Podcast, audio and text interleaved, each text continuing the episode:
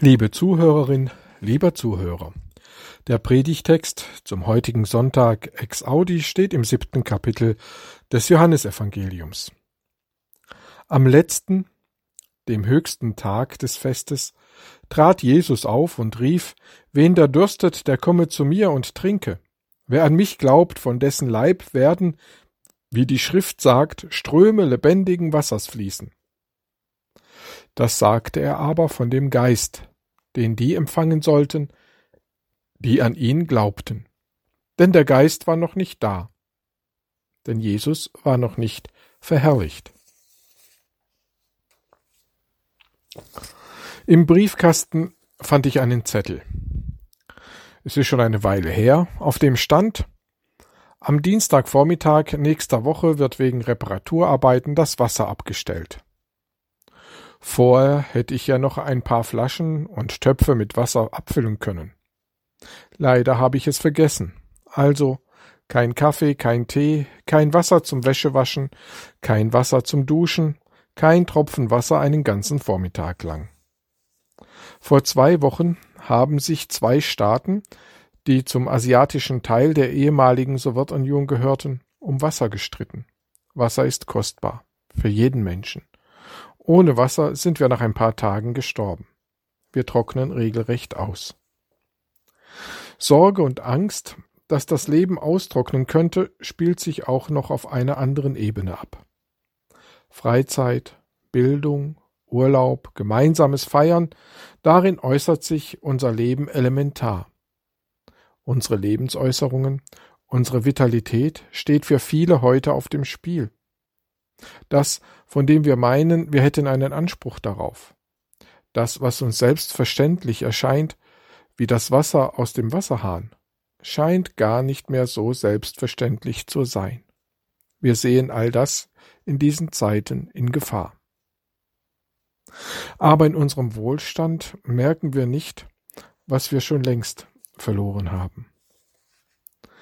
Hüte dich davor, den Herrn deinen Gott zu vergessen, wenn du zu Wohlstand gekommen bist. Hüte dich, dass sich dein Herz nicht überhebt und du den Herrn, deinen Gott, vergisst. Schon zu Mose Zeiten sind diese Worte gesprochen worden. Auch mit viel Wohlstand. Mit einem rundum versorgten und abgesicherten Leben kann unser Leben vertrocknen. Mit viel Besitz und Wohlstand leben und sitzen wir noch nicht an der Quelle des Lebens. Wen da dürstet, der komme zu mir und trinke. Wer an mich glaubt, von dessen Leib werden Ströme lebendigen Wassers fließen. Die am Tempel versammelte Menge jubelt. Der letzte Tag des Laubhüttenfestes. Der Priester gießt Wasser aus der Siloa-Quelle über den großen Brandopferaltar, der vor dem Tempel in Jerusalem steht. Die Menge singt Jubel- und Freudenlieder. So dankt Israel für die Bewahrung während der Wüstenwanderung unter Mose, so dankt Israel auch für eine gute Wein- und Olivenernte im Land, für genügend Regen. Mitten in dieser Zeremonie ruft Jesus hinein, Wen da dürstet, der komme zu mir und trinke. Wer an mich glaubt, von dessen Leib werden Ströme lebendigen Wassers fließen. Ich gebe ihm Wasser, das in das ewige Leben quillt. Irritation, Verwunderung. Die Menge ist einigermaßen ratlos. Ein Prophet, ein Irrer oder gar der Messias oder gar Gott selbst? Es dürfte ein einigermaßen großer Tumult entstanden sein. Nein, bei uns entsteht dadurch kein Tumult. Soll ich sagen leider oder soll ich sagen Gott sei Dank? Jesus lädt doch als Gott ein, als Lebensspender, als Geber des ewigen Lebens, als Quelle des Lebens, als einer, der uns das größte Geschenk macht, größer als alles, was wir je an Geburtstagen, an Weihnachten oder sonst im Leben geschenkt bekommen haben. Wo bleiben Jubel und Dankbarkeit? Aber das ist ja noch nicht alles. Jesus macht uns zu einem Geschenk für andere Menschen. Wer an mich glaubt, von dessen Leib, von dessen irdischen, vergänglichen Leben werden Ströme belebenden Wassers fließen für andere. Das bewirkt der Heilige Geist, eine neue Lebensgestaltung bewirkt er.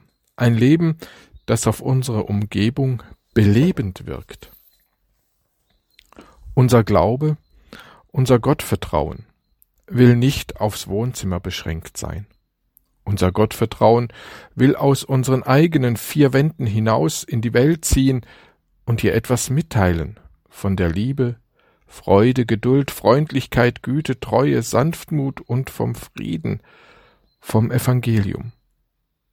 Von all dem, was wir von Gott geschenkt bekommen und empfangen haben, will doch etwas zu den Menschen strömen. In einer Gott und Bibel vergessenen Welt scheint mir dies heute besonders wichtig. Und diese Lebensströme, dies andere belebende Leben, können wir nicht auf eine gelegentliche Umarmung, auf ein liebes Wort, eine gelegentliche Spende oder einen Besuch reduzieren. Die gute und frohmachende Botschaft von Jesus Christus treibt der Geist Gottes hinaus in diese Welt. Wer an mich glaubt, von dessen Leib werden Ströme lebendigen Wassers fließen, hinein in die Wüste, die vor sich hintrocknet, ausgedörrt ohne Evangelium vor sich hinsiecht. Was da geschieht, verwirklicht ein Stück weit den Himmel auf Erden. Was da geschieht, spiegelt ein Stück weit Gottes Wohnung im neuen Jerusalem. Johannes schreibt im letzten Buch der Bibel, der Engel zeigte mir einen Strom lebendigen Wassers, klar wie Kristall, der ausgeht vom Thron Gottes, mitten auf ihre Straßen, zur Heilung der Völker. Amen.